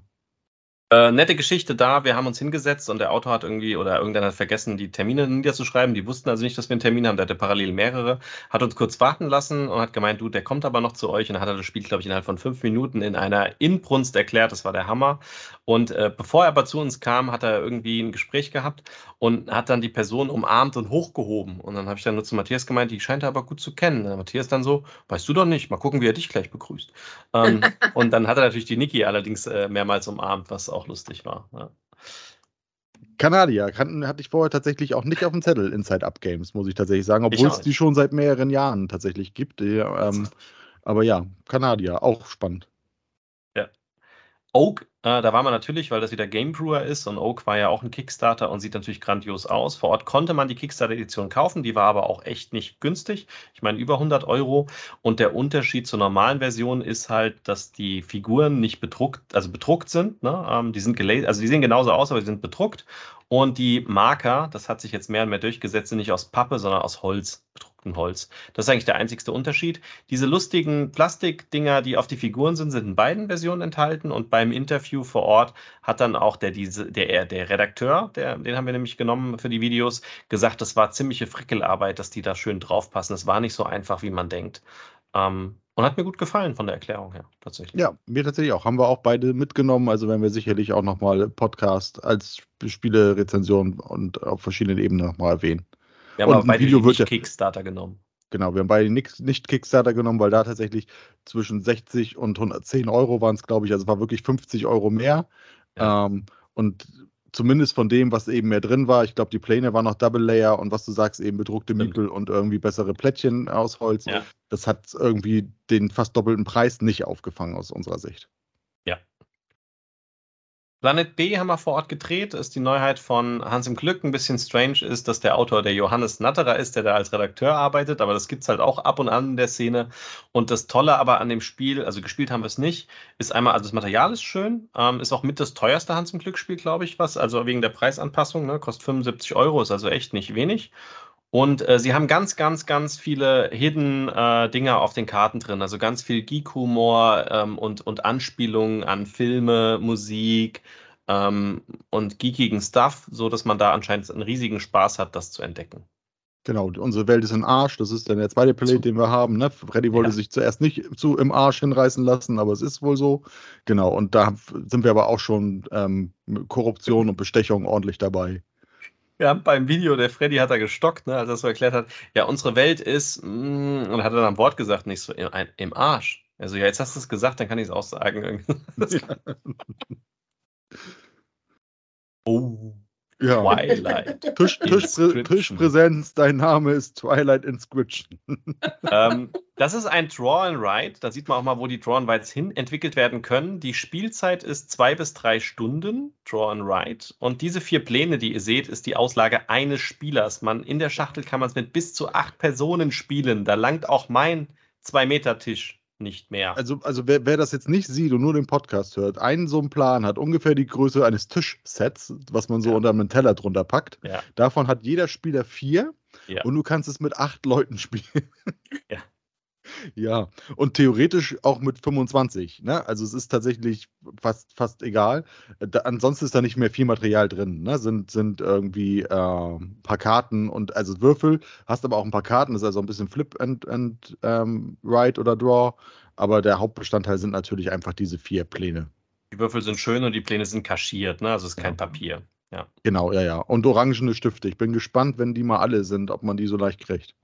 Oh, und das ist ein krasses Orange. Das geht ja über alles drüber. Also das ist nicht das Normale, was in den Stiften ist, sondern die sind richtig dick. Also vom, vom ja, weil diese, diese, diese Pläne sind halt bunt, also hauptsächlich dunkelblau und bunt. Stifte. Das heißt, du musst schon, also du kannst, einen schwarzen Stift hättest du nicht nehmen können. Da nee. hättest du nichts drauf gesehen. Ich bin halt echt gespannt, das haben auch schon mehrere gesagt, wenn diese Stifte mal alle sind, wie du da Nachschub also ich, kommst. Ich habe ja mir hier gekauft, weil wir gern Tron Rides spielen und ich tue sie ja gern laminieren. Ich habe mir hier in allen möglichen Layern jetzt alle möglichen Farben geholt, äh, hochwertig auch zum Nachfüllen. Äh, Zeug habe ich hier. Ich probiere es mal aus, aber ich würde sogar tippen, dass das keine normalen sind. Ich glaube, das sind Kreidestifte. Ja. So leicht links daneben sieht man noch Domination oder, oh, oder ja. Excel, Excel, das Brettspiel. Äh, ja. eins, eins, der, eins der nicht allzu häufigen Male, wo Andi und ich unterschiedlicher Meinung sind, was das Spiel bieten könnte. Ich bin gespannt. Ja, ich bin auch gespannt, wie du es findest. Äh, ich frage dann eins für dich an. Das haben wir so abgesprochen. Mich interessiert das tatsächlich wahrscheinlich gar nicht. Und ich war auch fasziniert, dass die Niki nicht sofort Twilight Inscription gekauft hat. Das ist ja ein Sean Wright. Ja, stand nicht Vrede drauf, deswegen. Ah, das wäre ich nie los. Nee, keine Ahnung. Äh, irgendwie hat mich das, das Setting nicht angemacht. Ja, und schlanke zwei, zwei Stunden haben dich nicht abgeschreckt. Schlanke zwei Stunden Spieldauer. ja, das kann vielleicht auch daran gelegen haben, dass ich es nicht geholt habe. nee, aber es hat mich, es hat mich nicht abgeholt von der Optik. Ich also was muss, das muss man natürlich sagen, wenn man die Welt von Twilight Imperium kennt, ne? Und man sagt, dieses Spiel spielt sich in zwei Stunden. Das ist ungefähr die Zeit, die es für die Erklärung von Twilight Imperium braucht. Ne? Also Twilight das ist Imperium schon, dauert, glaube ich, sechs Stunden oder so. Ja. ja, ja. Das ist schon, also es ist schon eine schlanke Nummer für, für Leute, die sich in dieser Welt auskennen. Aber für ein Draw and Write oder, oder Roll and Write schon heftig. Dann haben wir Flamecraft, das haben wir nicht geschafft, uns auf der Messe anzugucken. Break Ignition haben wir das Video vor der Messe für euch gedreht. Ähm, dann, oh, das sind die Italiener. Evergreen und Great Split. Great Split fand ich mega interessant von, von, von der Kernmechanik, weil es sich angefühlt hat von der Erklärung her wie ein, wie, wie ein äh, ganz schön clever oder so, aber nicht als, als, als äh, Roll and Write, sondern als, als, als Kartenmanagement-Spiel, wo man, wo man auf diesen Double-Layer-Boards, das ist normale Material, nach oben geht. Und das Evergreen fand ich interessant, weil ja der Redakteur bei Horrible ist ja der Haim Shafir. Ähm, nein, nein, nein, nein, nein, nein, nein. Ja, Haim Shafir ist, ist Mr. Halligalli. Du, du meinst Chalma Hach. Halma ja, Hach. mal meinst oh, du. Mann. Ja. Danke, Ja. du hast ja recht. Halmar Hach, der übrigens als einzigster Mitarbeiter fast perfektes Deutsch spricht und mir das erst vor Jahren aufgefallen ist, also erst letztes Mal, als wir da gedreht haben. Und ein Ähm, Autor vieler der Spiele ist, die beim Verlag rauskommen. Und dieses Spiel hat sehr, sehr, sehr viele Ähnlichkeiten zu einem Spiel, was bei Blue Orange erschienen ist und dann später bei Asmodee, nämlich das ähm, Planet? Nee, Planet. Photosynthesis. Photosynthesis. Was Und da könnte man natürlich war. sagen, wie drei ist, die Horrible Leute kopieren das. Ja, ähm, guckt mal auf den Autor, ne? Ähm, ist derselbe. Also der Halmer Hach ist halt der Autor von dem Photosynthesis. Und es ist nicht Photosynthesis. Photosynthesis arbeiten alle auf einem Plan und hier hat jeder seinen Plan. Natürlich, das mit der Sonne ist, ist da, aber es ist ein anderes Spiel tatsächlich. Ja, wir haben jetzt da nicht so das große passende Bild, glaube ich, das habe ich nicht aufgenommen, aber es ist auch Mhm. Double Layer, ne? Kleine schöne Ja. Holzbäume, die und Pflanzen, die du auch, eben ja. reinstellst und so. Auch, Ja. auch sehr schönes Material. Genauso wie bei Great Split tatsächlich auch schön alles mit Vertiefung. Der neue Standard, wie wir es schon sagten.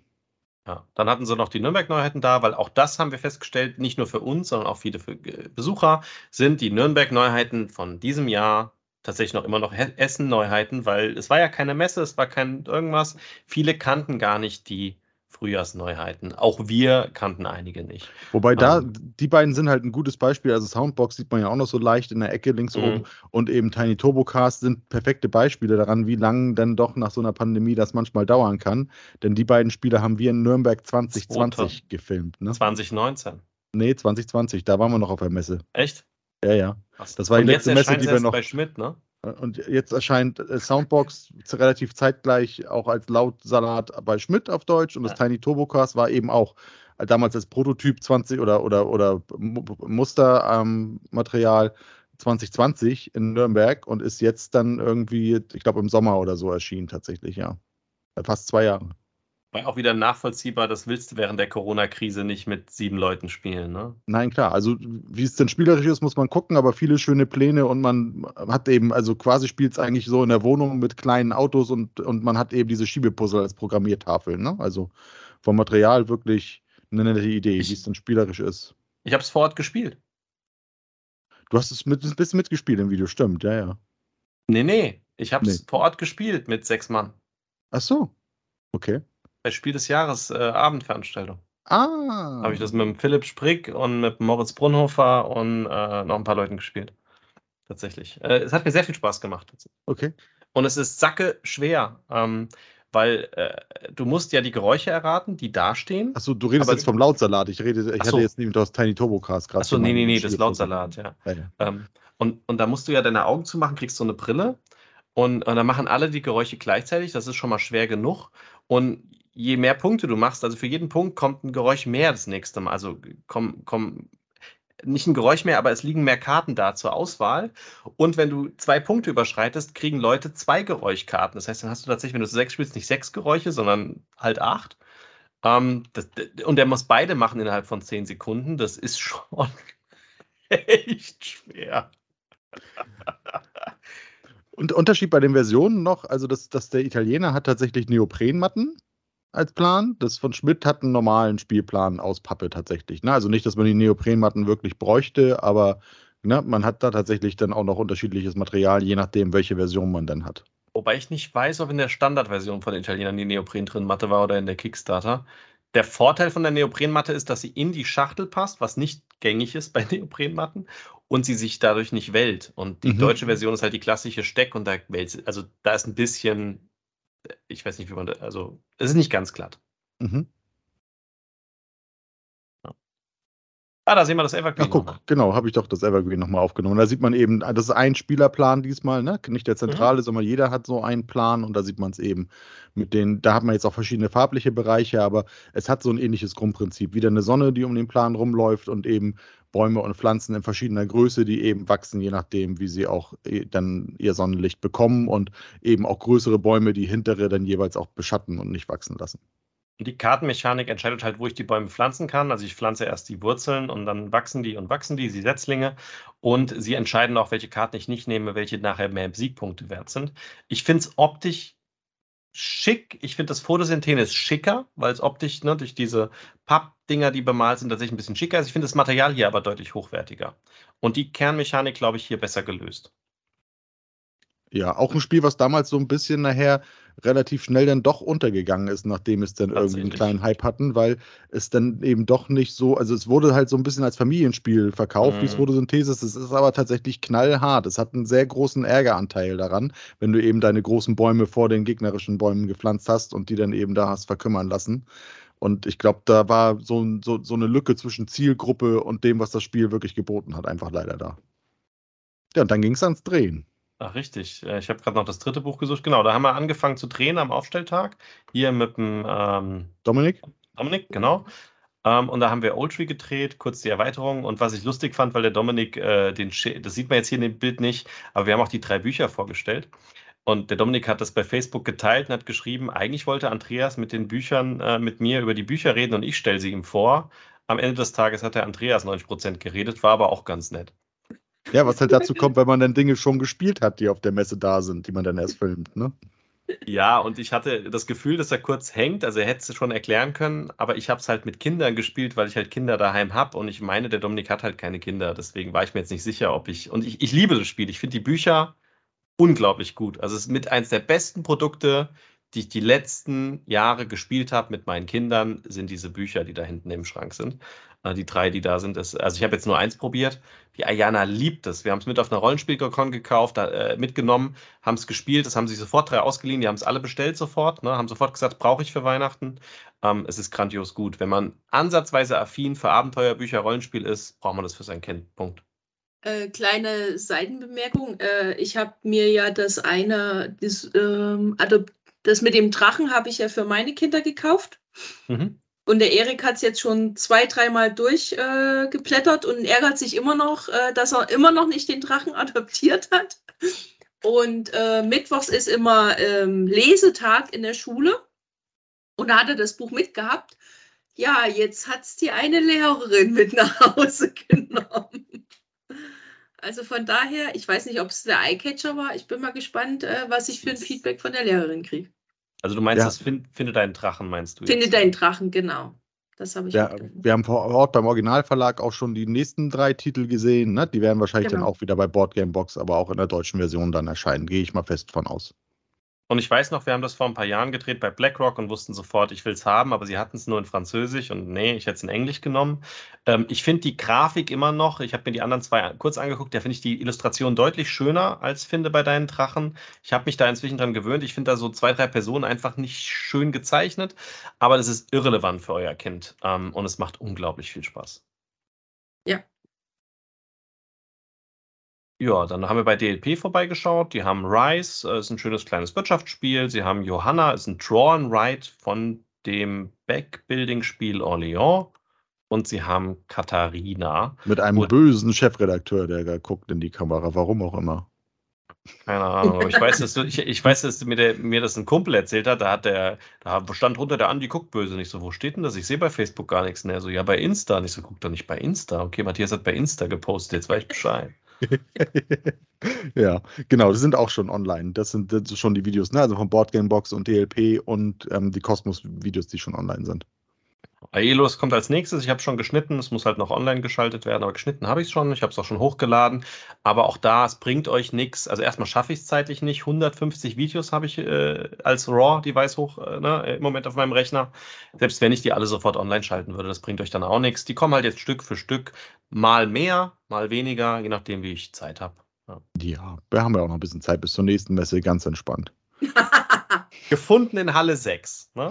Ja. Gay Sauna The Board Game. Ähm, und habe ich sofort ein Bild gemacht und habe gemeint, Hammer. Ich verstehe zwar, also auch Leute, die davon anstößig äh, angestoßen sind, bin ich nicht. Ich bin aber auch sehr liberal, ähm, politisch, religionstechnisch und auch sexuell bin ich sehr liberal. Jeder darf seines tun, wie er möchte. Und ich kann äh, sehr viel Spaß auch mit der Szene haben und war witzigerweise schon zwei, dreimal in Situationen, wo ich so in so einer Szene drin bin und mir war es nicht bewusst. Also ich habe es dann erst nachträglich äh, festgestellt. ähm, was mich überhaupt nicht stört, was eher für Gelächter äh, von den Leuten war und äh, ich passe mich da sofort an. Ich muss es nur mitbekommen. Also tatsächlich bin ich so liberal anscheinend, dass ich es manchmal gar nicht checke. Ähm, und äh, ich habe während des Weichgang habe ich euch gar nicht erzählt. Ich wollte wissen, was das ist, weil da steht nämlich hier unten so ein Spruch. Gay Sauna, the board game, brings the exciting world of the Gay Sauna to a board game you can play with your friends. Wenn man das liest, heißt das ja, ach, das heißt nicht Gay Sauna, weil da Schwule in der Sauna sind. Anscheinend muss Gay Sauna ein fest definierter Begriff für etwas sein. Und das habe ich natürlich vor Ort noch schnell recherchiert. Und das ist es. Ähm, also es ist ein fest definierter Begriff, auch in Deutschland, da findet man Interviews online tatsächlich zu. Eine Gay-Sauna ist nicht irgendeine Sauna, wo Schwule oder, oder Lesben oder, oder die ganze Community dahin geht, sondern die haben dann da auch meistens einen separaten Darkroom-Bereich und andere Bereiche. Das heißt, das ist nicht nur eine Sauna, es ist eine Szene, ähm, die diesbezüglich ist. Und ich fand es einfach lustig, dass jemand darüber ein Brettspiel macht. Ich finde, das äh, zeigt die Varianz, die man mit Bespielen erreichen kann sowohl im Fun-Bereich als auch im sehr ernsten Bereich, was es gibt. Da ist zum Beispiel der Uli sehr aktiv, ne, historische Spiele und so Sachen, als auch im Erotikmilieu oder auch im Themenbereich sehr ausgefallene Themen zu wählen. Ich finde, das macht die Szene charmant. Ja, hast du das Spiel geholt? Na, ist hier erstmal nur Werbung für eine Kickstarter-Kampagne. Also, ja, so, ähm, Kickstarter-mäßig was so eine Spiele nee. tatsächlich dann spielerisch bringen, weiß man immer nicht. Das kann wirklich absoluter Mist sein, so. Das kann aber manchmal tatsächlich auch besser sein, als man es vermuten könnte. Ja. So, also. also es gab vor ein paar Jahren das YouPorn-Kartenspiel. Da waren wir der Einzige, der ein Interview vor Ort geführt hat. Und ich hatte mega viel Spaß. Gab auch Sekt und sowas. Ne? Ähm, aber deswegen haben wir das Interview nicht gemacht. Aber und äh, ich hatte mir das Spiel sofort gekauft hier von Bruno Faidutti, wo man Luftballons zerplatzen lassen muss und hat zieht Karten, die erotische ähm, Konstellationen sind. Also du musst dich in einer gewissen Konstellation mit deinem gewählten Partner hintun, den Luftballon dazwischen und musst dann diesen Luftballon zum Platzen kriegen. Ähm, Stellung meinst du? Genau, Stellung, danke dir. Ähm, und das habe ich als Video mal gesehen. Da haben sie das auf einer großen Hochzeitsfete gemacht und damit halt die Leute weniger Hemmungen haben, also natürlich angezogen sowieso, also so ein Spiel ist es dann auch nicht. Ähm, aber sie haben einfach folgende Gag gemacht, damit Leute vielleicht weniger Hemmung haben. Sie haben einfach Männer mit Männern agieren lassen und Frauen mit Frauen. Und das habe ich irgendwo bei YouTube gesehen und ich habe mich kaputt gelacht und habe gemeint, äh, also ganz im Ernst, wenn das vorher da gewesen wäre, hätte ich das bei meiner Hochzeit auch hinknallen können und die Leute hätten Spaß gehabt. Aber ich verstehe natürlich auch jeden, der es nicht spielen würde. Ähm, aber ich fand das auch großartig von der Idee. Ja. Naja, nee, ich habe es mir nicht geholt. Ähm, es gab es aber auch nicht. Es war nur ein Hint. Das ist dann oh. der nächste Titel, wo er dann in zwei Jahren sagt, irgendwie, sag mal, ist das ein, ist das ein Rätsel? Nee, es ist, es ist ein Kickstarter. Habe ich das geplätscht?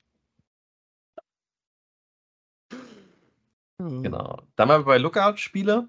Ähm, haben da natürlich Ativa gespielt und was lustig ist, ist das T-Shirt hier vom, vom äh, Hanno. Hanno, die da äh, halt die Fledermaus drauf gemacht haben. Äh, und um diese Fledermaus geht es in dem Spiel. Also nicht um exakt die, aber. Ich glaube, genau. das sind eher Flughunde als Fledermäuse. Ja, aber die gehören, glaube ich, im weitesten Sinne, weitesten ja. Sinne zu, zu der Art, also ein, es sind ähnlich zu Fledermäusen, genau. Hattet ja. ihr das mitbekommen oder äh, muss ich das erzählen? Niki hat es gefilmt, weil ich habe mir dann teilweise die Hühnetische mit, mit äh, Jana ah. und Jasmin angeguckt. Also grob weiß ich es noch, ganz detailliert nicht, aber ähm, es steckt tatsächlich ein, ähm, eine Hintergrundgeschichte dahinter. Und zwar hatte der Uwe, glaube ich, eine Dokumentation gesehen ähm, über die Flughunde beziehungsweise äh, den Landschaftsbau, glaube ich sogar. Und das wird in dem Brettspiel dann auch ähm, tatsächlich so verwirklicht. Und zwar ist es so, dass die Flughunde äh, Früchte essen und ähm, dann über ihr Verdauungssystem, ähm, über den Kot die Samen wieder ähm, verbreiten. Und dadurch wachsen natürlich neue Setzlinge. Und das ist so auch die Kernmechanismus, dass man, dass die äh, Menschen in einer äh, Symbiose mit den Tieren agieren, um ihre Landwirtschaft äh, anzukurbeln.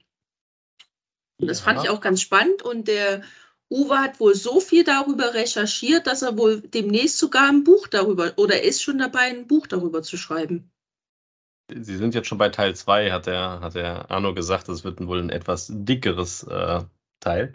Ähm, aber ich kann aber dir gerade nicht sagen, wo in Afrika das spielt. Auf jeden Fall äh, ist es äh, in einem Teil in Afrika, glaube ich. Das weiß ich jetzt gerade auch nicht. Ghana, glaube ich. Ähm. Das kann sein. Fakt ist, das Buch, was schon in dem Spiel drin ist, ist 20 Seiten lang, was da schon was zu sagt. Und was ich spannend fand, das äh, hast du jetzt entweder vergessen oder noch nicht erwähnt. Ähm, die haben früher diese Fledermäuse als Plage betrachtet und haben die getötet und gegessen. Das kann man im Spiel auch. Man kriegt allerdings wenig, weil an so einem Flughund ist halt nicht viel dran. Und dann hat ihnen einer mal, ein, ein Weiser aus Afrika, dann erklärt, dass die eigentlich was Gutes tun. Und das machen wir im Spiel auch. Der hat ihnen dann erklärt, dass sie Nester bauen sollen auf die Häuser und das machen wir dann auch. Und sobald wir das tun, mechanisch, können wir sie nicht mehr essen. Und dann äh, kommt das halt zum Tragen, wie das so sich entwickelt hat. Und in Zwischenzeit werden die halt gehegt und gepflegt. Und genau das spiegelt die Mechanik wieder. Stimmt, ein, ein Lerneffekt. Äh, der Weise bringt ihnen was bei, äh, die Natur auch zu nutzen und äh, daraus auch Nutzen zu ziehen. Genau. Dann haben wir hier die Spieltische, da sieht man auch, die gibt es auch mit Bank zu kaufen, da kann man dann auch viele Brettspiele reintun. Ähm, ich habe mir gerade übrigens ein Angebot, ich warte mal auf das Angebot für einen, einen Tisch, ähm, allerdings von der Konkurrenz hier, ich frage einen Ratskellertisch gerade an, ähm, für vielleicht nächstes Jahr, mal schauen. Was du da in der Truhe hinten links siehst, sind irgendwie noch ein paar schöne Hengist, Andi, wenn du nochmal. Ein Spiel, das ich in meiner Sammlung habe vom lieben Uwe, was die Berner jederzeit rausschmeißen würde, weil es einfach so, so schlecht ist. Es tut mir leid, lieber Uwe, das Spiel ist nicht gut in der Version, die rausgekommen ist. Tut mir wirklich leid, aber es ist wirklich schlecht in unseren Augen. Ich möchte es aber behalten, einfach nur, wenn der Uwe mal wieder bei uns ist, ähm, um zu sagen, guck mal, Uwe, das ist doch auch deins. Ähm, und ich, ich mag den Uwe ja sehr. Er mag mich, glaube ich, auch. Ich glaube, so viel Humor versteht er. Ähm, das gibt's auch. Ich, ich dachte, die gibt es gar nicht mehr, aber ja, Hengist ist. Ja, die äh, sind, äh, sind alle in so einen Truhen versteckt. Weißt du? ich bin mal gespannt, wo ich jetzt da. Die kriegst du mitgeschickt, wenn du die Truhe nimmst. Da kriegt jeder schon mal zehn von denen mit. Ich bin mal gespannt, wo ich da preislich lande. Ne? Ratskeller habe ich geguckt, allein der Versand von diesem Tisch nach Deutschland kostet knapp 600 bis 700 Euro, wenn du es bestellen würdest und sie ihn anfertigen. Ich weiß aber, dass du mit ihnen irgendwas dealen kannst, wenn du vielleicht Geduld hast, dass du vielleicht den Tisch, wenn sie das nächste Mal in Essen sind, sie dann noch zu dir vorbeifahren, dann sparst du schon mal das. Ähm, vielleicht gibt es auch so ein ganz klein wenig Presserabatt, mal gucken, ähm, aber weiß ich nicht. Aber ich habe mir jetzt mal einen zusammengeklickt, da die Berner schimpft schon von den Maßen, sie möchten ein bisschen weniger, mal gucken, ähm, damit man da mal ein Gefühl hat, wenn man sich da so alles Mögliche zusammenklickt. Wahrscheinlich habe ich zu viel zusammengeklickt, aber ich war da ganz schnell bei 12.000 Euro. Ja, ja, du kannst da wirklich alles. Und du hast da massive Messe, du hast da massive Messerabatten. Also ich weiß jetzt nicht, ja. wie viel Ratskeller das macht, aber auch ordentlich was. Also bei Hühne weiß ich es. Ja. Da sparst du tatsächlich, wenn du die Tische da mitnimmst am Ende, dann sparst du 50 Prozent. Das ist echt mhm. schon ordentlich. Aber du musst ihn halt dann auch mitnehmen selber. Genauso also wie er da steht. Sie liefern, genau, und sie liefern ihn dir nicht. Ne? Also der Vorteil genau. bei den Tischen von Hühne ist ja, da, da das so eine Schnellbauweise ist, kannst du sie selber gut zusammen und abbauen, aber du musst dann halt auch die Möglichkeit haben, sie halt selber wegzutransportieren. Also man braucht nicht nur den Platz für Spiele, sondern auch noch gleich für den Spieletisch das nächste Mal. Ja. ja ich hatte die Bern auch gefragt, ob wir so eine Bank wollen, aber sie will keine Sitzbank und wir haben ja genug Platz, um Spiele zu lagern. Aber den Tisch geht sie ja mit d'accord und sagt, der ist super.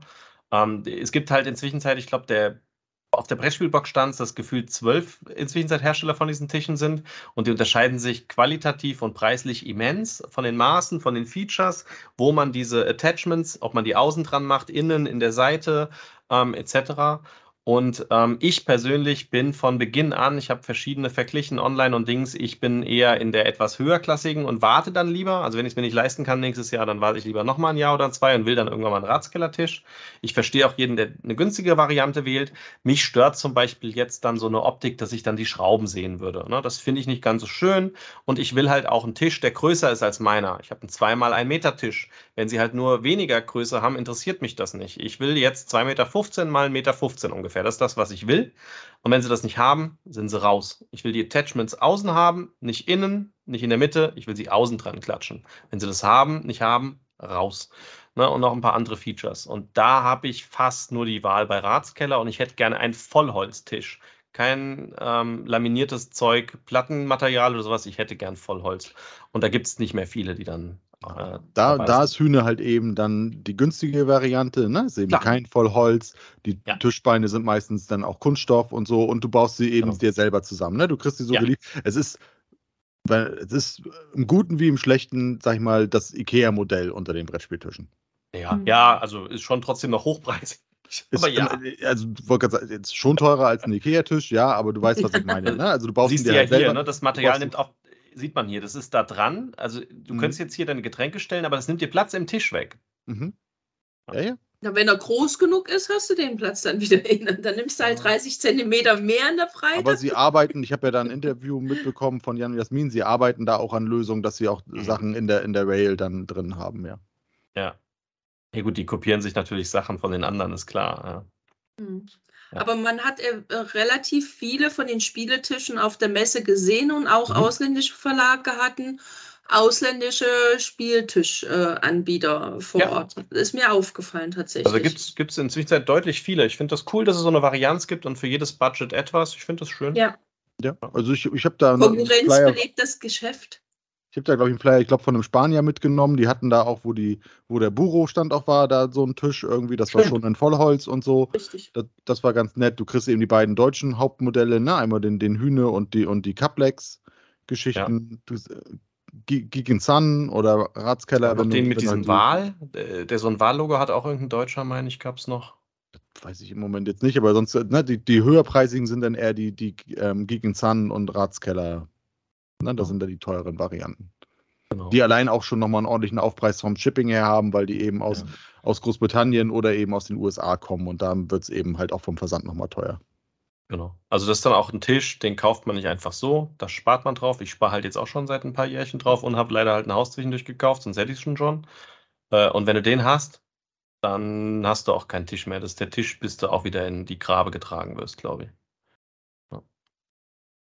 1880 China haben wir auch für euch aufgenommen vor Ort äh, mit einem sehr kompetenten Erklärer, der da explizit äh, drauf eingegangen ist, was da alles anders ist. Da gibt es ja eine ganz große Szene, ähm, aber es ist wieder eine Szene in der Szene. Ähm, aber es ist auch, finde ich, immer sehr faszinierend, die 18er-Spiele ja, 4X-Spiele, wer es mag, irgendwie richtig, irgendwie 1880 soll nach dem, was ich gehört habe, nicht so das Einstiegsspiel dafür sein. Da soll man eher irgendwie, glaube ich, 1830 oder so, glaube ich, habe ich gehört, spielen. Das ist schon noch ein bisschen einen Ticken komplexer dann. Aber ja, wer 4X-Spieler ist, der, der wird da, glaube ich, seine große Freude dran haben. 18XX-Spieler, 4X was anderes. Ja, stimmt, 18XX, nicht 4X, ja. Ich empfehle immer das Poseidon, was das eingängigste ist, aber das kriegst du halt nirgendwo mehr. Ähm, ja, Stapel und Stopf. Genau. Ja, ähm, geht, glaube ich, wie gesagt, Niki hat die Spiele gefehlt, aber geht, glaube ich, eindeutig so ein bisschen in die Richtung von Patchwork. Ähm, das ist ein Patchwork, ein runtergebrochenes. Also, man sieht ja auch den Mechanismus, man hat weiterhin seinen ja. quadratischen Plan vor sich, man hat die Auslage mit den Puzzleteilen in der Mitte und jetzt aber eben keine Knöpfe, sondern Straßen mit Paketen, die man überschreiten kann, die, die dann auch nochmal Einzelteile darstellen zum Füllen und wo man eben auch den Mechanismus hat, dass man die Polyomino-Teile dann eben auswählen kann, je nachdem, wo die Figur dann steht. Genau. Das ist ein Patchwork Express übrigens. Das ist kein Patchwork, sondern es ist eine Neuauflage ja. von Patchwork Express. Ah, ja. Aber auch eine kleine Randstory, äh, weil ich ja ähm, die ersten Jahre, die ich mit Andi auf der Messe unterwegs war und Sonntag früh äh, war dann immer groß Autotetris äh, angesagt, haben wir dem Hanno mal ins Herz gelegt, äh, nicht mal mit Möbelstücken, sondern einfach mit Spiele-Schachteln zu machen und wir laden unseren Kofferraum nach der Messe voll. Wäre doch auch mal eine nette ich, Sache, um das zu verbinden, die Community. Ich habe ja am Samstag das Auto dann aufgemacht und wir haben noch die Spielereien. Ne? Ähm, und die Berner hat es gesehen. Ich habe erst mal drauf geguckt. Ich habe vorher noch zu ihr gesagt, so viel sind es diesmal nicht. Und dann haben wir halt den Kofferraum aufgemacht und hat sie reingeguckt und tatsächlich gesagt, okay, der Andi hat sich im Griff gehalten. Das war das der O-Ton tatsächlich. Ähm, und, wer mich er, kennt, so viel Griff war es dann doch nicht, ne? Aber ich habe mich tatsächlich ein bisschen. Und dann hat er die Innenraumabdeckung vom Kofferraum nochmal aufgemacht, wo dann nochmal die Kleinspiele alle drin sind. Da, wo das Ersatzrad sonst ist. Fairerweise kam gerade noch ein Pegasus-Paket und eigentlich muss noch Asmund den Ravensburger Pakete kommen, aber das zählt nicht. Du nimmst sie nicht mehr mit, du lässt sie dir jetzt schicken. Nein. Sag's doch. Ja, man muss dazu sagen, gerade so Cosmos, Pegasus und so, das sind Spiele, die du in der Regel sowieso nicht mitgenommen hast. Nein. So. Auch da kennen wir übrigens viele Blogger ähm, derselbe Spruch. Warum unbedingt auf der Messe was mitnehmen, was ihr später in jedem Fachhandel, Onlinehandel bekommt? Pegasus, Cosmos, Ravensburger, Schmidt, ähm, Heidelbeer das kann man natürlich tun und vor allem, wenn man nur einen Tag auf der Messe ist, dann macht das schon Sinn, gerade wenn man bei den Ausländischen nicht ist. Aber viele, und da gehören wir auch dazu, versuchen natürlich gerade die Sachen, wo man nicht so leicht rankommt, äh, zu schnappen und sich die Autoren zu schnappen und Interviews zu führen mit den Leuten, die man halt sehr schwierig erreicht. Ähm, die deutschen Spiele kriegt man auch im normalen Handel. Selbst wenn da jetzt ein Ausverkaufsschild war, das war nicht die Auflage. Das waren die wenigen Exemplare, die sie vor Ort hatten. Ähm, da sind wir ja genauso. Ja. Natürlich waren wir auch bei Asmodee. Ähm, Pegasus haben wir vor der Messe gemacht und machen auch garantiert noch nach der Messe manchmal noch ein paar Nachberichtigen etc. Aber die Messe lebt ja durch die Internationalität. Ja, da, ich weiß gar nicht, äh, Matthias, hast du ein Agricola daheim? Ich habe ich hab, ich hab eine neue Agricola-Kennerspielversion bei mir, ja. Ah, okay. Ja gut, dann interessiert dich die 15 Jahre Edition nicht. Ja? Nee, tatsächlich. glaube ich, brauche ich die. Also äh, ich glaube, ich bräuchte noch zig Partien Agricola, bis ich die Variante, die ich habe, hier irgendwie ausgespielt habe. Ich glaube, ich brauche da tatsächlich nicht die Jubiläumsedition mit noch mehr Karten und. Also Nein. meine Schachtel platzt aus allen Nähten. Äh, ja, ja, wenn man die alte Auflage hat und die ganzen Erweiterungsdecks und so. Erweiterung, ja. ja. Ich Aber ich finde es cool, dass sie das gemacht haben. Sie haben es ja irgendwann mal aufgeteilt in Familienedition und Kenner-Edition und da ja. habe ich mir damals dann die Kenner-Edition geholt. Ja.